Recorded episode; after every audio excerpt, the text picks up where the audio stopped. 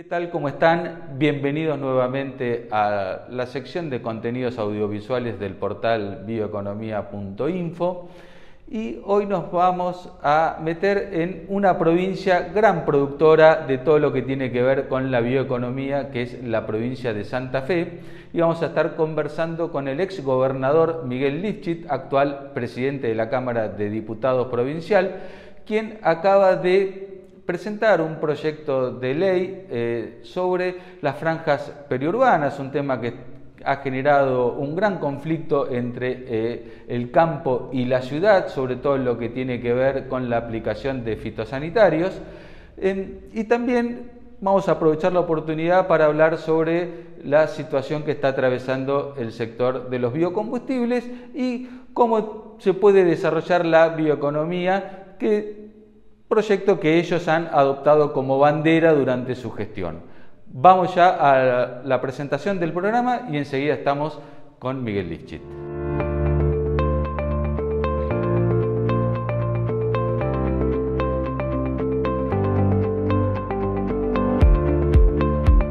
Ya nos está escuchando Miguel Lifchit. Eh, bueno, muchísimas gracias este, por recibirnos. Eh, y le pido si por favor nos puede hacer una síntesis de qué consiste este proyecto de ley tan interesante. ¿Qué tal? ¿Cómo están? Eh, la verdad que el tema de los periurbanos o de ese límite a veces indefinido entre lo rural y lo urbano que se produce en, las grandes ciudades y que también se produce en los pequeños pueblos, en las localidades más pequeñas, y que siempre es fuente de conflicto. Yo lo viví en su momento como intendente de la ciudad de Rosario, desde un,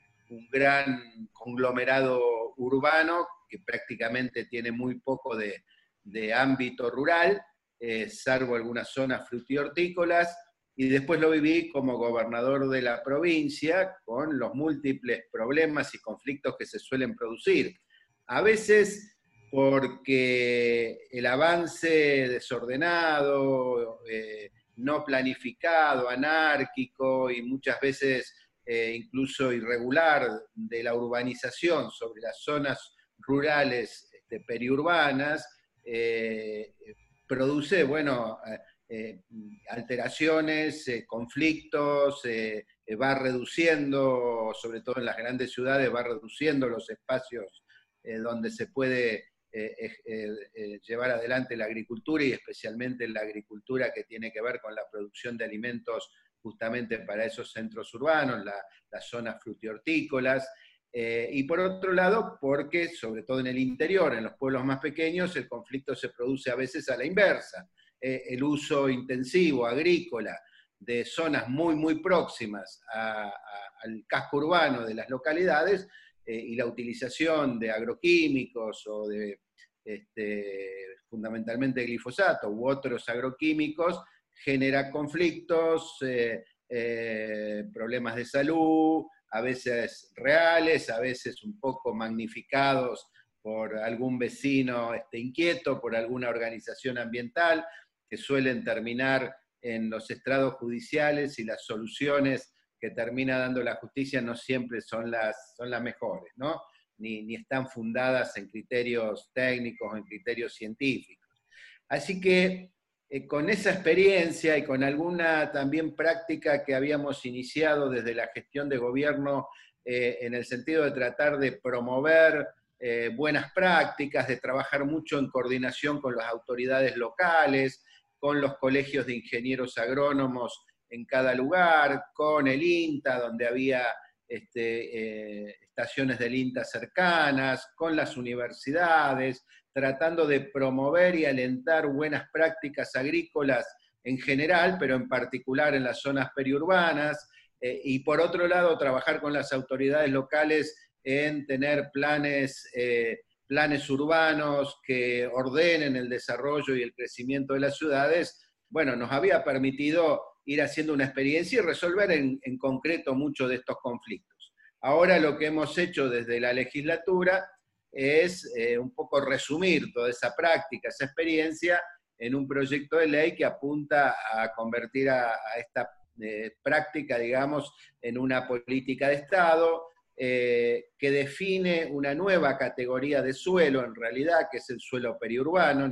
normalmente, por lo menos en la provincia de Santa Fe y por lo que sabemos en casi todas las provincias, eh, tenemos eh, dos categorías de suelo, el suelo rural y el suelo urbano. nosotros estamos aquí definiendo una tercera categoría, que es lo que llamamos el suelo periurbano,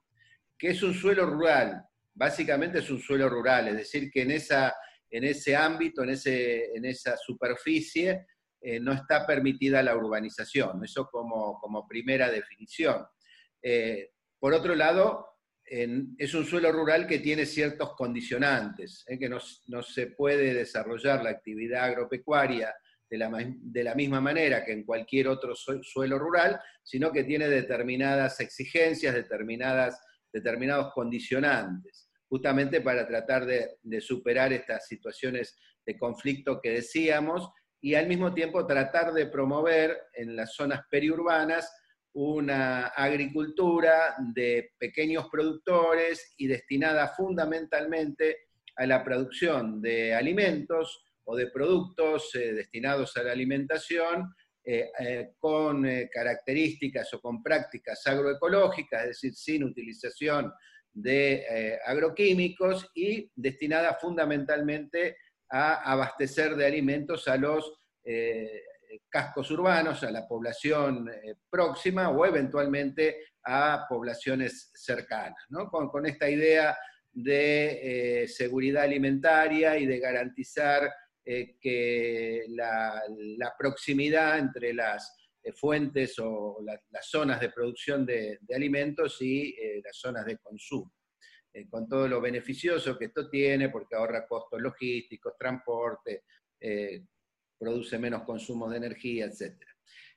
así que ese es un poco el, objetivo, el espíritu del, proyecto. se le deja la facultad a cada autoridad local o a cada, a cada municipio, a cada comuna de definir cuál es superiurbano, es decir, no hay una definición genérica, sino que se le da esa, facultad a cada municipio porque entendemos que hay eh, condiciones distintas que tienen que ver con las realidades particulares, con, los modelos productivos que tienen eh, cada localidad. No es lo mismo una ciudad como Rosario que una pequeña localidad del interior de mil o dos mil habitantes. Eh, pero este, una vez definido ese periurbano, establecido por, norma local, por norma municipal, eh, debe ser respetado con estas condiciones. Y por otro lado, se generan mecanismos de estímulo justamente para poder compensar al productor agropecuario o al propietario de tierras que quedan que, queden este, incluidas dentro de esta definición de periurbano, eh, que puedan, bueno, de alguna manera eh, eh, podamos ayudarlos y podamos incentivarlos con beneficios fiscales eh, para que justamente puedan encarar en, esas, en esos predios prácticas agroecológicas y producción de alimentos para los centros urbanos. Y entonces alentar a través de financiamiento, se crea un fondo específico con parte del inmobiliario rural justamente para destinarlo a ese objetivo, eh, la obligación del Estado de generar infraestructura, de financiar, el acceso a la tecnología, etc. Eh, así que un poco este es el espíritu general del proyecto. Eh, creemos que es un proyecto innovador que procura salir por arriba, digamos, de manera positiva de ese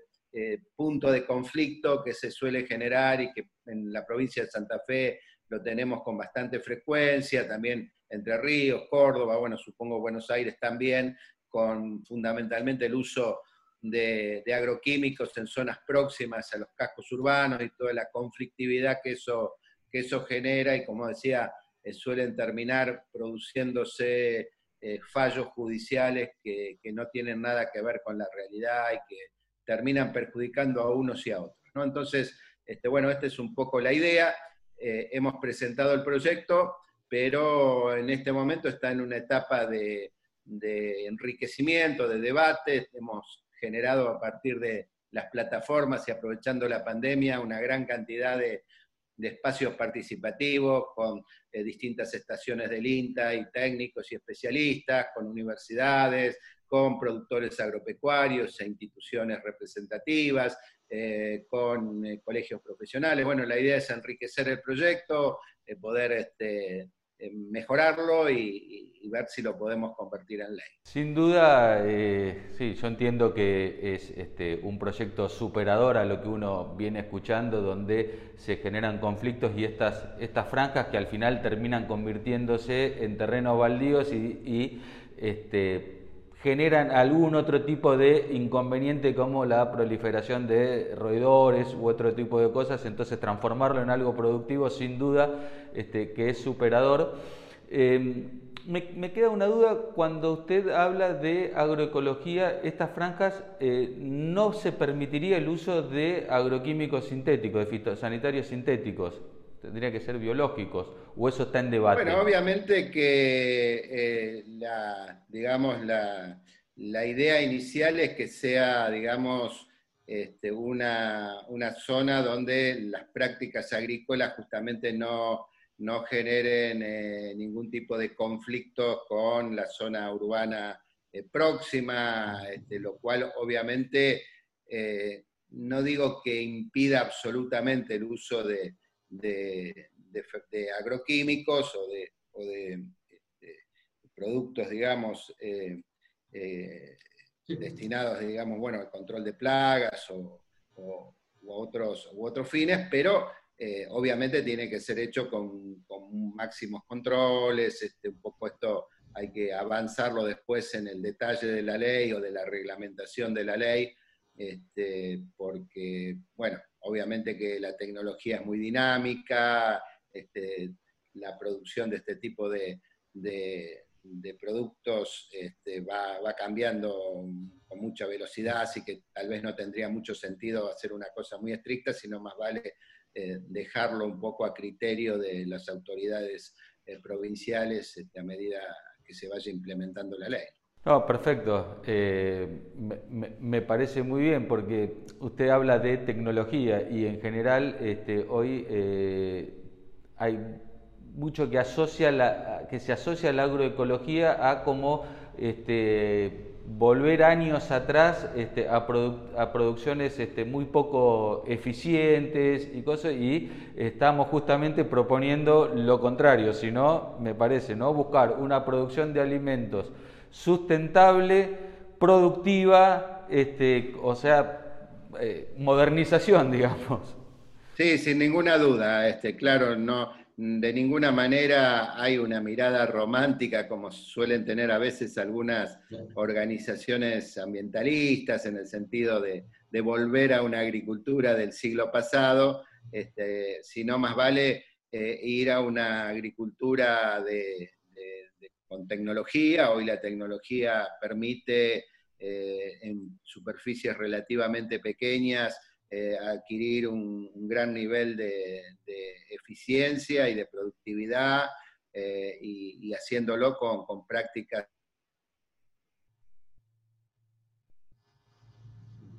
¿no? Me parece que ese es, ese es el,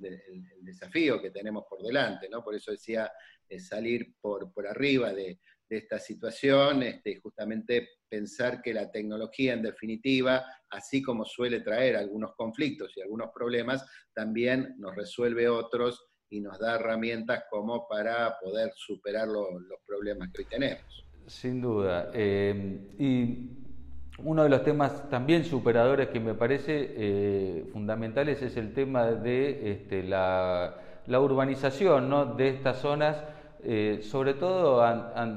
ante el avance por ahí, eh, no sé, yo he visto casos de algunas industrias, plantas de biocombustibles, plantas modernas, y que en poco tiempo este, han sido rodeadas de eh, zonas urbanas y, la y hoy esas empresas tienen dificultades para operar habiendo estado antes, ¿no? Este, y, y son plantas relativamente modernas. Entonces, este, me parece fundamental todo el tema de la zonificación. Sí, es, muy importante porque si no, lo que suele ocurrir, o bien que la especulación inmobiliaria, sobre todo en las ciudades más grandes eh, o en ciudades muy residenciales, donde hay una presión por ganar eh, zonas urbanizables y,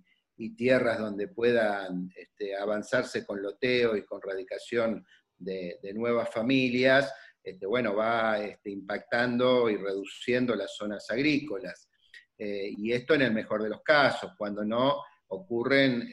ocupaciones más eh, eh, anárquicas o irregulares, a veces, bueno, estamos viendo el fenómeno de la toma de tierras en muchas regiones en la provincia de Buenos Aires, también lo hemos sufrido nosotros en el Gran Rosario y Gran Santa Fe, o, el avance a veces de este, usos eh, que, no, que no son compatibles, por ejemplo, los rellenos sanitarios. ¿no? Muchas veces las autoridades comunales deciden eh, ubicar rellenos sanitarios o ubicar incluso basurales a cielo abierto, como suele ocurrir a veces en lugares inconvenientes que terminan produciendo contaminación de las napas, terminan teniendo impactos sobre las zonas circundantes. Eh, a veces se decide la ubicación de zonas industriales en, ámbitos que no, o en regiones o, zonas este, que no son las más apropiadas. Bueno, un poco la idea es tratar de ordenar el, crecimiento urbano eh, y ponerle algunos límites eh, y por otro lado también este, poder controlar la actividad agrícola cuando se realiza en estas zonas muy cercanas a los cascos urbanos. Uno de, eh, un poquito yo, eh, leyendo los sociólogos que estudian los temas de, bioeconomía y todo lo que se viene, eh, se habla mucho del el rol que van a tener de cara a futuro las ciudades intermedias, ciudades de 100, 200, 300 mil habitantes en el futuro, 50.000 también, capaces de poder proveer eh, de servicios profesionales o, sistemas técnicos a todo esto que tiene que ver con la bioeconomía, que está muy asociado a directamente transformar la biomasa en origen, en el lugar, eh, o sea, transportar que los costos logísticos estén asociados a productos de valor. Entonces, eh, este proyecto de gozo es exclusivo de alimentos o incluye también por ahí se podría incluir algún otro tipo de estas empresas que más bien son empresas limpias que pueden eh, transformar productos del agro o de la biodiversidad. Sí, también se prevé la posibilidad de algunos usos de tipo industrial eh, vinculados también a la producción de alimentos y que utilicen las propias, los propios insumos que se producen en la región, ¿no? Me parece que es como agregar valor, completar, digamos, la cadena eh, con, algunos procesos industriales, obviamente, como, como vos decís bien, que sean procesos limpios, que no produzcan eh, grandes impactos ambientales. Me parece que eh, estas ideas que hoy están muy en boga de la bioeconomía, de la economía circular, de poder reducir los costos logísticos, reducir el transporte, porque eso implica reducir energía, uso de energía, y sobre todo hoy por hoy de energía eh, proveniente de, combustibles fósiles, y por lo tanto eso implica reducir la producción de gases de efecto invernadero, es decir, hay una cantidad de, externalidades de este tipo de, de procesos que son muy positivas en todo sentido, eh, y que creo que en la región nuestra, la región pampeana, que es una región cuya mayor riqueza, cuyo mayor potencial obviamente radica en la actividad agropecuaria, por naturaleza, por historia, por tradición, eh, creo que tenemos una extraordinaria oportunidad, que eh, muchos productores agropecuarios ya la están viendo, que muchos profesionales jóvenes y muchos industriales también vinculados a, la cadena de los agronegocios ya lo están viendo eh, y, que tiene, me parece, un extraordinario potencial a futuro, no solamente pensando en el mercado interno, sino también pensando en, las exportaciones. ¿no? Hoy sabemos, tenemos claro que para salir de esta profunda crisis que estamos atravesando, y que tiene que ver, entre otras cosas, con el déficit de nuestra balanza comercial. Eh, lo vamos a resolver sin, sin ninguna duda con más exportaciones, con más valor agregado a esas exportaciones.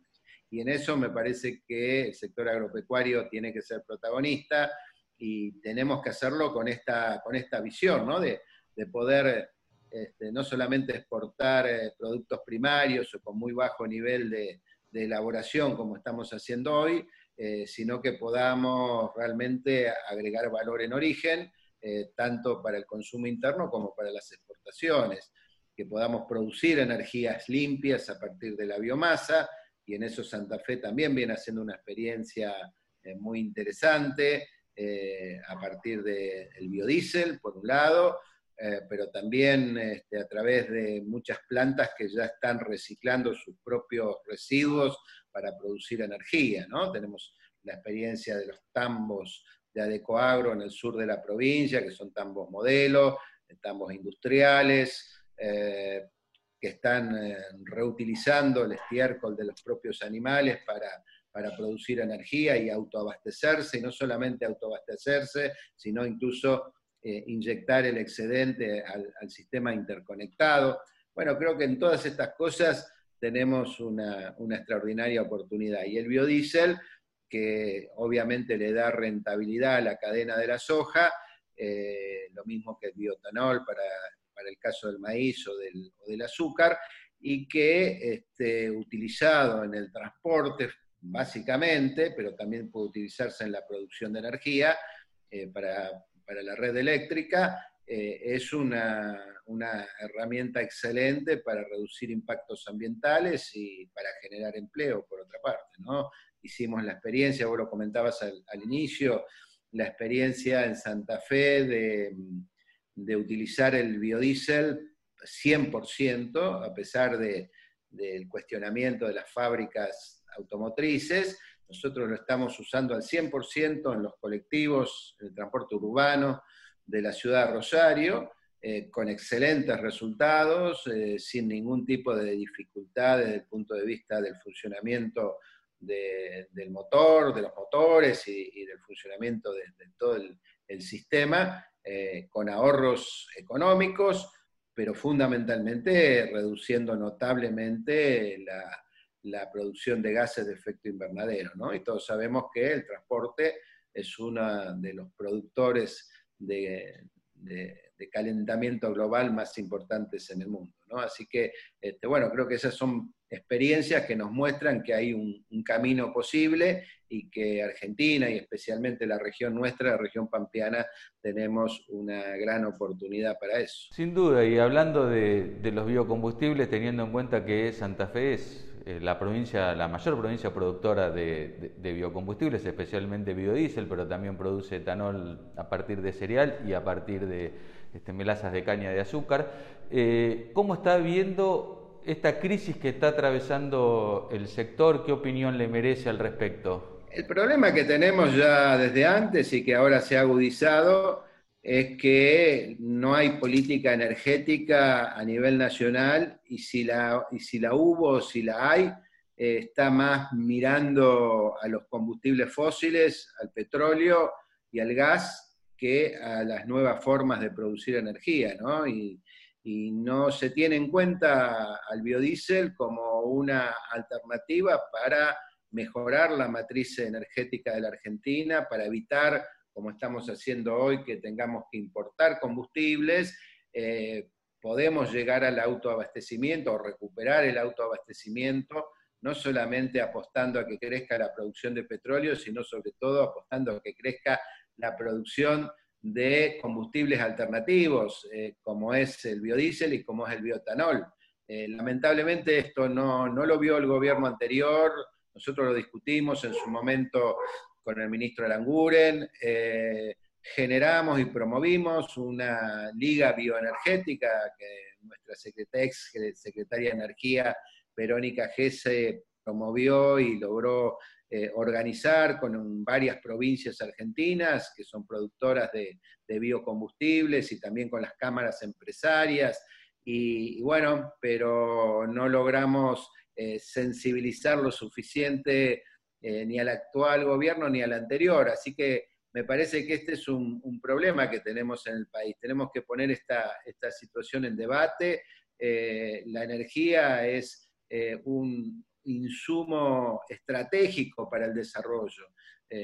para cualquier país, y definir una matriz energética que garantice primero la autonomía, o sea, el autoabastecimiento, que sea una matriz diversificada y que vaya reduciendo de manera gradual, como están haciendo la mayoría de los países, por lo menos desarrollados del mundo, eh, cumpliendo con los, con los acuerdos de París, en el sentido de reducir el uso de combustibles fósiles, bueno, me parece que es clave que la Argentina entre en ese camino, porque además tenemos condiciones que muy pocos países tienen para, para, poder hacerlo. Producimos, como dicen, alimento para 400 millones de, personas y también podemos producir este, a partir de esos alimentos un montón de energía. Este, yo siempre pienso ¿no? que tan solo con la mitad de las exportaciones de maíz que, hace Argentina, eh, podríamos abastecer toda la flota del país de combustibles a gasolina. Eh, o sea, un potencial enorme, eh, sin duda. Miguel, le agradezco muchísimo por, por este, este intercambio, muy interesante. Ojalá prosperen los dos temas que tocamos, el tema de periurbanos, la ley, y este, se solucione de una vez por todas este conflicto de los biocombustibles que tanto empleo generan y tanta importancia es para las provincias del interior. Ojalá que sí, ojalá que todos estos temas eh, podamos incorporarlos dentro de la agenda pública, ¿no? A veces uno ve los debates este, que se sostienen en,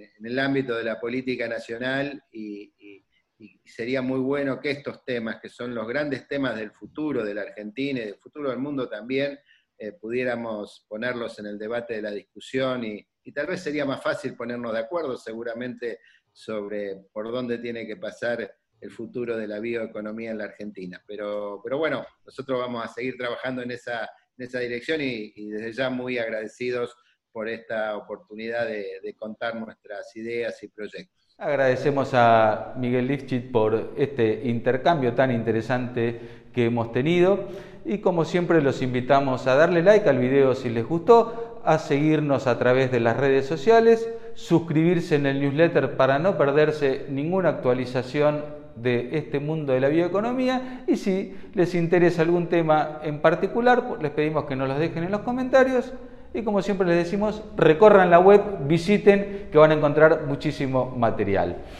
Será hasta la semana que viene y muchas gracias por acompañarnos en este programa.